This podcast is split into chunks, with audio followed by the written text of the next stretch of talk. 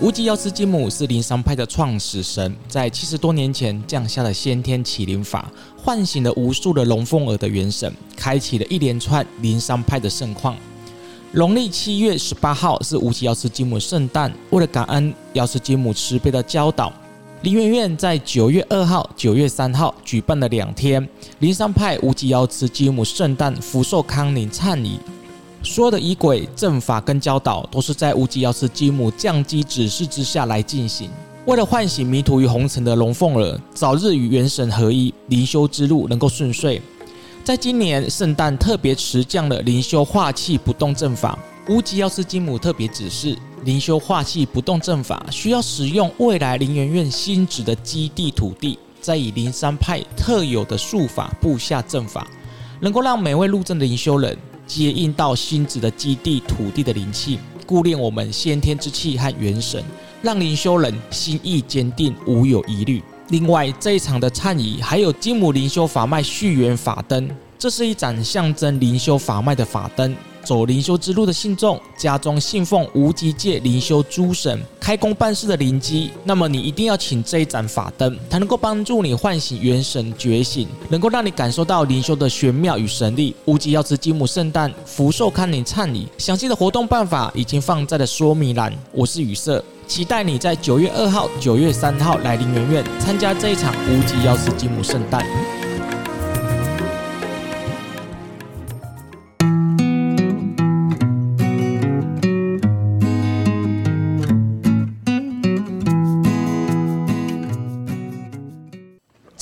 七月，人们会特别小心，避免与鬼相遇。但是有一些人，他们确实的经历过跟鬼接触的真实经历。如果你或家人、朋友有曾经经历过与鬼相遇的故事，诚挚的邀请你来投稿。你的故事将会在我们的节目当中来播出，让更多人听见你的真实经历之外。我还会在节目当中从灵修灵学的观点来分析鬼故事背后所隐含的意义，以及鬼魂想要传递给世人的讯息。投稿的方式很简单，你可以将你的故事以文字或者是录音的方式来发送到 email，我们就会在节目当中来播出。期待你的投稿。你好，我是雨色，你今天看过本好书了吗？在上一节的节目当中，我们分享了三个关于有形的模考。节目播出之后呢，获得许多的回响，有许多的听众朋友就来信来询问哦，关于许多模考的问题，比如说该怎么克服啊，怎么判断啊，或者是遇到模考又该怎么处理？哈，其实呢，在上一节的节目当中呢，已经有针对不同的模考怎么去对治的方法，都已经说很清楚啊。那相信呢，如果你有仔细聆听节目的话呢，你都可以找到答案哦。那么在这一集的节目当中呢，那继续来跟大家来分享三个灵修人、身心灵工作者，或者是对于这个灵性的修持有兴趣的人，最常遇到的无形的模考啊，总共有三种。在分享三种模考之前呢，还是跟大家来提醒一下哦，所谓的模考并不一定是指那个魔啊，所谓的模考呢，大部分是指的是形性上所显现出来的。一些啊外在的克服，或者是内在的挑战之类的。那在这一集的节目里面所讲到的模考哦，如果你从无形的角度来看，它确实有很多是关于呃鬼魅啊、啊冤魂之类的。但是呢，它还是跟我们内在有很大的连结。所以呢，在这边呢，先提醒大家，模考它不只是所谓的魔。鬼之类的，绝大部分呢，还是跟你的欲望、恐惧跟执着有很大的关系。好，接着呢，我们就来谈一谈哦，所谓的无形的模考有哪三类？第一种呢，我把它称之为叫做冤亲债主，就是在过去世当中，我们曾经伤害过他人，这个伤害呢，有可能是实际上的肉体的伤害、言语的伤害、精神的伤害，这些都把它称之为叫做伤害。那这些曾经被我们伤害过的人，就会产生。呃，一种情结嘛，有时候呢，它就会在我们今生用各种方式来显现出来，带给我们更多的挑战，或者是生活上的困顿。他们有可能呃，透过让我们生病啊、呃意外啊，或者是投资啊、事业上的损失，让我们了解他正在传递某一种的讯息，在告诉我们，诶，他们存在我们生命当中哦。冤亲债主的出现，也代表是在我们过去生当中有一些还没有处理好的包袱，或者是矛盾，或者是情结。那这些纠葛就会持续的延续到这辈子来。那可能在我们的修行当中呢，会引发我们有很多的干扰。冤亲债主，我们该怎么定义呢？那么我就引用我的指导神无极瑶池金姆他所教导的哦。他说呢，冤亲债主呢，你不需要去想得太遥远啊，什么过去生啊、三世之内的啊等等之类的，因为毕竟我们看不到嘛。那瑶池金母的说法，他是说，他说呢，跟我们爱跟恨结最深的，都已经显化在我们生命当中的周围了。那是谁？就是我们的父母亲、我们的老公、我们的老婆、我们的小孩子，或是我们的兄弟姐妹。母娘说，那种很深的。纠葛的，他一定在我们现实生活中会跟我们紧密在一起，你怎么甩都甩不掉的啊、那比较浅一点点的冤亲债主呢？哦，那有可能就是什么朋友啊、同事啊、同学，像这一类的，也有可能是你的冤亲债主。那我要解释哦，冤亲债主这个冤跟亲这两个字呢，就是爱最深、恨最深啊，或者是情结最深、情愫最深的，这些都可以把称之为叫做债主。你甚至呢，为一只狗付出你的心力去照顾它一辈子，诶，或许它也是你的债主哦，因为你有爱嘛。你恨一个人恨一辈子，诶，这也是你的债主。你跟你父母亲之间的纠葛、恩恩怨怨没有办法处理好的，诶，这也是债主。所以母娘说，你先不要去解释。啊，或者去想得太遥远啊，那个什么三世之外那些，不用去想那么多。先把你这辈子在你的生命当中，你最爱的跟最恨的那个人，先把他找出来之后，透过一些方法去化解他。那么你已经在处理那个冤亲债主了。那至于看不到的那些冤亲债主，母娘她并没有说它不存在，它还是存在。但是修行是先处理你现在眼前可以看得到的嘛。啊，比如说我刚讲的冤冤亲债主之外，还有我们的心性的问题啊，啊，也是一种冤亲债主嘛。那如果你连眼前所见、生命当中围绕在你的生活当中这些人，你都视而不见，那你在宗教的修行啊、灵性的修行上面，你却本末倒置去处理那个看不到的东西，那就不是真正的修行了。那么以下呢，就是一些处理冤亲债主的方法啊，提供这些来跟大家分享哦。第一个呢，你就先找到你最爱跟最恨的那个人是谁，呃，有可能是你的孩子哦，哦，如果你呃为孩子啊、就是劳心劳力啊，啊，然后每天就纠结在孩子对你的这个这个互动当中啊，诶，他也是你的债主啊，你的老公啊，晚一点下班啊，或者是假日不陪你去逛街，你就恨得牙痒痒的，诶，这也是你的债主。先找到你这辈子当中最恨跟最爱的那个人，这是第一步。第二呢？诚心的忏悔来悔过，你跟他之间呢，不管是爱跟恨，一定有一个情愫在。那么我们试着去真诚的去面对这个东西。比如说，当你最爱的时候，去告诉自己：诶，我是不是爱过头了？爱太深了。如果你最恨的那个人他出现了，那么我们是不是要提醒我们自己，那个恨到底从哪里来？为什么我们这么恨他？姑且不论你能不能够原谅他，或者是宽恕他，可是至少我们去找到那个恨的那个力量在哪里。第二个呢，就是寻求宗教的忏悔仪式来悔过，不管是什么天主教啊、基督教啊、佛教，都有很多的忏悔仪式。那么我们就去参加这样法会，把这个根源找到之后，把这个呃心目中这个爱跟恨带到这个法仪当中去化解它。第三个呢，如果你更明确的已经看到了啊，这个对象是谁了，那么我们也可以哦去找到一些宗教的帮助，我们可以请法师来做法事，来呃舒缓我们的冤亲债主，或者是像一些解冤设业的一些仪式，也可以帮助我们化解我们心中对某一个人的爱跟恨。第二个呢，就是无名病，无名病呢，就是指说用医学的手段。诊断出疾病，但是呢，他没有办法处理的，他就有可能是冤亲债主所造成的。那么也有可能是我们自己业力啦，就是我们曾经所做过的行为来造成的哦。好，那在我通灵问世十多年的这个经验当中呢，就遇过了很多医生直接告诉病人说：“你的病啊，真的不是医学可以处理的，你应该去找妙方或者找通灵人来处理。”你一定觉得哦，这个听起来很不可思议，对不对？医生怎么可能会跟病人讲这种话？但是呢，在我通灵问世十多年经验里面，真的就遇到，而且绝大部分呢都是癌症比较多，一般的小感冒当然不会了哦。好，那我就举一个真实的故事给你听哦。我这是一个个案哦，这个个案呢，他是一个喉癌晚期的患者啊，他本身呢是一个消防员。有一次呢，他家人呢从南部带他来台中来找我通灵问世。这是我第一次呢看到这么严重喉癌的这个病例哦，因为他的脖子旁边呢长了一颗类似成人拳头这么大一颗的肿瘤。你想看，你就把你的拳头放在你的脖子这边，看看它就肿这么大一颗哦。那我印象当中呢，当时他才四十出头岁。他告诉我说，他以前呢并不相信鬼神或是宗教的力量。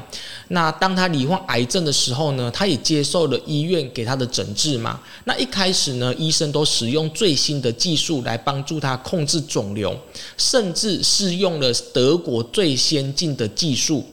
一开始呢，诶，癌细胞控制的真的非常好。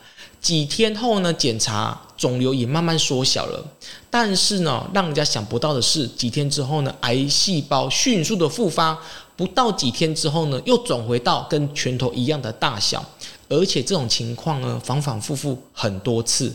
那他们家家境还算过得去，所以哦，他绝对找的都是名医哈，或者大医院来处理。想不到医生呢，在这种情况之下呢，因为真的没有办法嘛，因为反复太严重到是。已经会伤害到他的身体了。医生呢就告诉他说：“哎，某某某啊，你的病情哦真的非常罕见，医学啊已经没办法解释了。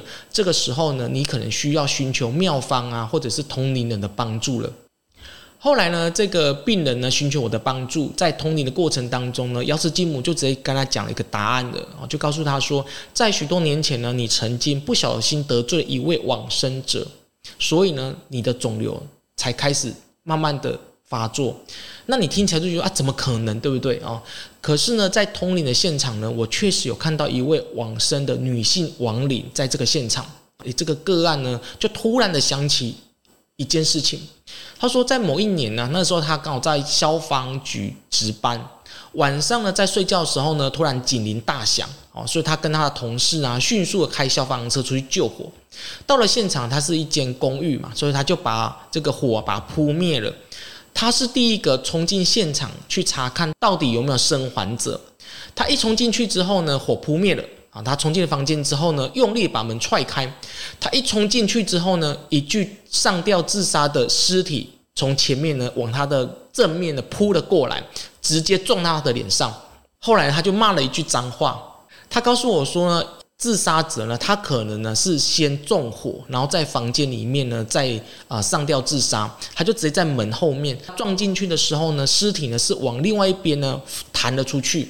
当他把门打开的时候呢，恰巧尸体又弹了回来，所以他才会在那个时候呢骂了一句脏话。所以他也在回想说，确实在那件事情之后呢，他的身体开始产生一些不呃异样。那癌细胞呢，也是在那个之后才慢慢出现的。那我就问他说：“那你记得那个尸体啊，是男的还是女的吗？”因为我看到是女生。他说他也不记得，因为他已经被烧成一具焦尸了。那事后他也没有去追究说他到底是男生跟女生。通灵巫师之后呢，他就一直不断来寻求要是金母的这个临了跟开示嘛。那这个过程当中呢，他的状况也慢慢的改善了。有一次呢，在问世的时候呢，他问了母娘一句话，他问母娘说：“他到底有没有救呢？”哎，想不到呢，吴起瑶池金母竟然告诉他说：“你的心愿是结婚生子，不是吗？那这个心愿呢，你就应该要把它走下去，不要去预设未来到底能够活多久，你就先把身体照顾好，在这辈子把你结婚生子，哦，有下一代的这个心愿达成比较重要。”你知道吗？当母娘讲出这句话的时候，他就落泪了。一个大男人四十几岁，可能母娘讲到他的心坎里面了，而他家人在旁边一直不断点头跟落泪，因为这个确实是他的心愿，因为他活到四十五岁都没有结婚生子。之后呢，他有写了一封信告诉我，他就描述了一次他在梦中跟神明相遇的经历。他说呢，这是他第一次梦见神明。梦中的细部细节他也不太记得了，但是他记得有一道雷从天空劈了下来，直接打在他的脖子长肿瘤的地方。他醒过来之后，很奇怪，他的脖子的那个肿瘤的异物感减轻了很多。之后呢，他再去复诊，医生也惊讶的发现，他的癌细胞似乎受到了控制。但是我知道说，其实这只是暂时的延长他的生命而已，因为从头到尾，乌吉奥斯基姆都没有说他已经完全脱离危机了。有一天呢，我再一次的收到一封 email，是他家人写信给我，信中告诉我说，这个个案已经在睡梦当中安静的离开人世间了。那一天的早上，他原本就计划好要回到医院来回诊，他前一天晚上呢还在打包简单的行李。但是到隔天早上呢，他家人想说：“哎，时间到了，已经计程车都已经来到门口了，他怎么还没有下楼？上去敲门，才发现他已经在睡梦中静静的离开人世间了。他家人呢，非常的平静的在信中告诉我说，很感谢我这段时间呢，他都是自动自发的从台南坐车来找我。”那也经过了乌吉奥斯基姆的开示跟临了，他在心性上面呢，在晚期的时候呢，改变很多，不像以前那么暴躁、爱喝酒，然后就是心情就是个性非常的硬，那也慢慢的软化下来了。在我的印象当中呢，他比医院预期离开人世间的时间呢，还多活了很长一段时间。听完这个故事呢，就来谈一谈哦。如果说你或你的家人在修行的过程当中，或在学习这个身心灵技巧的过程当中，遇到了无名病，该怎么处理呢？第一步呢，你一定还是要寻求传统医疗的专业意见。如果你或你的家人在修行过程当中出现了不明原因的健康问题，应该要马上。先去寻求医院接受检查，那医生呢，他可以排除所有的疾病，然后进行详细的身体检查跟检测，确定一下你的身体到底是什么症状。如果连医生都没有办法诊断，也没办法处理，那么你就必须再考虑其他的可能性。好，第二步呢，你就要去回想你的过去的互动了哈，比如说你在现实生活中有没有不小心得罪或冒犯了一些往生者。如果确实有这样的一个例子发生呢，那有可能是你无名病所发生的原因之一。第三步呢，你就要寻求宗教的帮助了哦。如果你怀疑你的无名病可能是跟你的呃往生者啊、冤亲债主有关系，那么你真的就赶快去寻找公庙、寺庙或者是其他比较信任的宗教场所的神职人员来帮忙。他们可以透过一些宗教仪式帮助你祈求神明的帮助，帮助你释放可能冤亲债主的怨气，然后舒缓你的病情，同时呢，可以化解彼此的怨恨啊。第四步呢，就是参与。哦，消灾仪式哦。如果说你这个无名病已经很多年了，那透过一些简单仪式还是没办法处理的话，那我会建议你就是不断的、不定期去参加一些正信宗教所举办的消灾祈福的仪式。这些仪式可以帮助你释放负面的能量，然后达到你身心的平衡之外，也可以舒缓你无名病的干扰。这个哦，在我灵园院里面哦，看过很多真实的故事哦。比如说，我有看过一个真实故事是，呃，他。带他家人来，他家人呢，呃，是罹患的，也是癌症。他的家人呢，就在灵园里面呢，那不断的参加像解冤设业啊，或者是过年的祈福活动，他都会来参加。那他家人呢，据我所知道，一开始好像状况不是很好，呃，最后一次看到他已经慢慢改善很多了。那癌症对他影响也慢慢变轻了。他是不是无名病干？我不知道，但是我相信宗教确实可以改善病体上的干扰。所以总而言之呢，无名病是一种现在医学没办法解释的情况。但是你在寻找宗教跟医学这个过程当中找到一个平衡的话，确实对你的身心是有绝对大的帮助跟改善的。第三个无形的模考是什么？是看见无形的。鬼魅众生，这种情况呢，常常出现在呃灵修人身上，尤其是你接触一些宗教的修行啊，或者是你常常接触的身心灵课程是讨论灵魂，或者是呢跟异次元空间有很频繁互动的，比如像像是催眠好了。那这种情况之下呢，人们更容易去感受到无形的鬼怪跟灵魂。那么，尤其是一些灵修者啊，或者是身心灵工作者啊，透过冥想、祈祷或者瑜伽方式呢。会把你自己的身心灵打开。那当你的灵性被打开之后呢，更容易去感受到另外一个世界存在，比如说像是神啊、天使啊、灵魂之类的。虽然你可以看到这些东西存在，但是有时候呢，术士业力或者是心性考验还没有处理好的情况之下，你反而也会去看到一些无形的鬼魅众生，因为每一件事情本来就是正反两面嘛。你既然想要去通神、通天使，然后去看见灵魂，想当然有时候你也会去遇到无形鬼魅众生的干扰，不是吗？因为每件事情本来就不是绝对的嘛。那么该如何避免？被无形的鬼魅众生干扰，诶，如果你正在修行哦，或者是你常常上一些身心灵课程的人呢，请你要注意听以下的建议哦。第一个呢，请你一定要常常的把你的灵性能量提高到最高。那该怎么做呢？就是定期的去用呃能量来清理跟净化你的。坛场，或者是你修行的地方，保持干净，让这些负面的能量得以释放。如果你常常修行的地方是你的房间啊，或者你的佛堂，那请你一定要把它整理干净。第二呢，一定要学会为自己的心灵跟空间设下修行的结界。学会设下结界很重要哦，而且你在这个设结界的过程当中呢，你必须要释放一个信念，那个信念就是只允许跟你的灵魂频率相同的，或者是更高频率的那个高我那个力量能够进入到你这个结界里面来，你必须要设下这样的结界。第三呢，就是你必须要一个专属的修持法器。透过法器来保护自己灵魂跟维持一个正能量，这样才能够形成一个屏障，防止负面的鬼魅众生靠近你。第四呢，就是正念跟祈祷了。透过祈祷呢跟正念来提升自己能量，同时这样子才能够让你跟更高的高我产生连结。最后一个也是第五项，你一定要有一个灵性导师来指导你。不管你是走灵修啊、宗教修持或是身心灵的课程哦，千万不要闭门造车哦，不要以为说你门关起来自己修行就很厉害哦。一般的情况之下呢，在刚起步的过程当中，如果你没有一个有经验丰富的灵性导师在旁边指导你的情况之下，你是很容易遇到无形干扰，但是你却不知道怎么去处理跟面对，你反而更容易呃去产生幻想跟幻听的这种状况出现哦。好，那在节目的最后，我想要提醒大家哦，灵修绝对不是儿戏，其实呢，所有的宗教的修持、身心的技巧。瑜伽冥想，它都是一种修炼自己的心灵，并进入到一种开放的灵性状态。那在这种状态底下，灵修人才能够敏感地感受到超越物质世界的存在嘛。透过这种感知能力呢，可以帮助你更好理解跟看透这个世界的假象。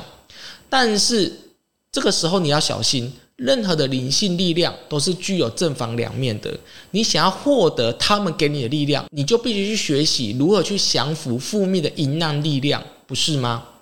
那我们这一节节目呢，就到这边告个段落了。如果你还喜欢我们节目，欢迎在各大 Podcast 的节目平台帮我们按五颗星。如果你是观看 YouTube 的朋友，也也不要忘记按赞、订阅跟分享，让更多人能够听见我们节目。我是雨色，我们下次见，拜拜。